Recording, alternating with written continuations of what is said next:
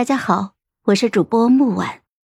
今天我们给大家带来的故事叫《病娇皇子与假太监》第九集。平日里为了哄萧启义，我什么话都说得出来。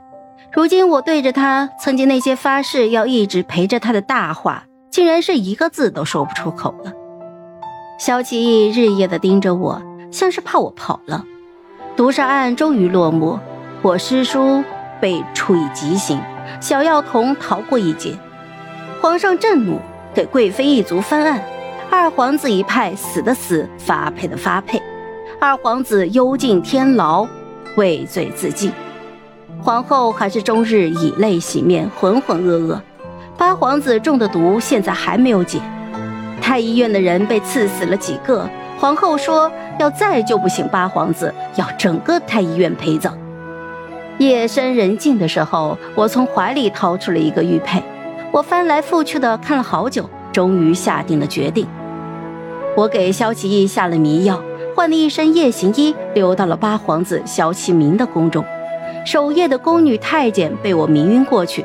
我进到寝宫，看到萧启明躺在床上，满脸的青灰色。不知怎的，我只觉得心酸。萧其明性格朗朗大方。为人不拘小节，他把我当成了好友，也真真切切的诚心待我。他带我去城外放风筝、骑马，得了好玩的东西，第一个跟我分享。他有了烦心事儿，总是拉着我在观星阁聊天。我们两个一壶酒就能聊一天。阿强，这宫中唯有你是自由的。六哥他如今性格越发阴郁，但是见了你总会有笑脸。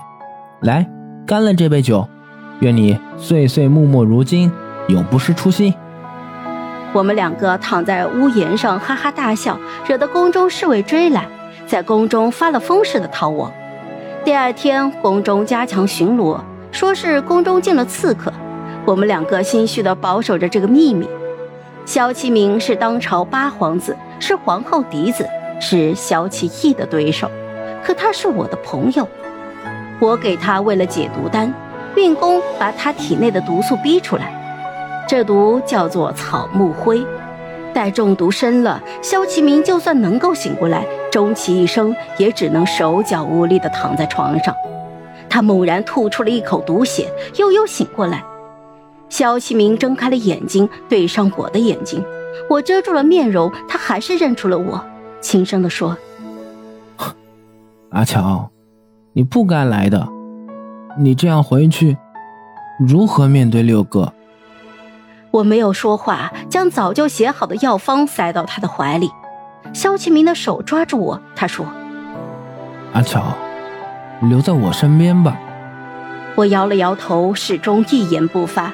他颓然地躺在床上，闭上了眼睛，眼角滑落一滴泪。阿乔，早日出宫吧。若是让六哥知道你是个女人，你这辈子都走不了了。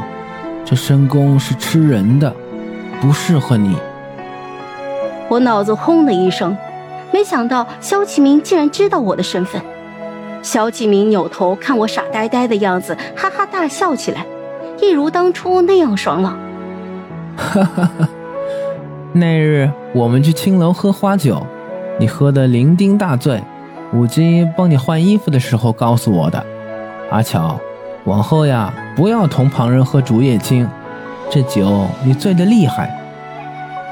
外面传来动静，我不能久留，我用力地抱了一下萧启明，算是跟他告别。出去的时候，外面下起了雷雨，我躲在宫殿外面，听到皇后深夜匆匆来看萧启明。啊，明儿，明儿。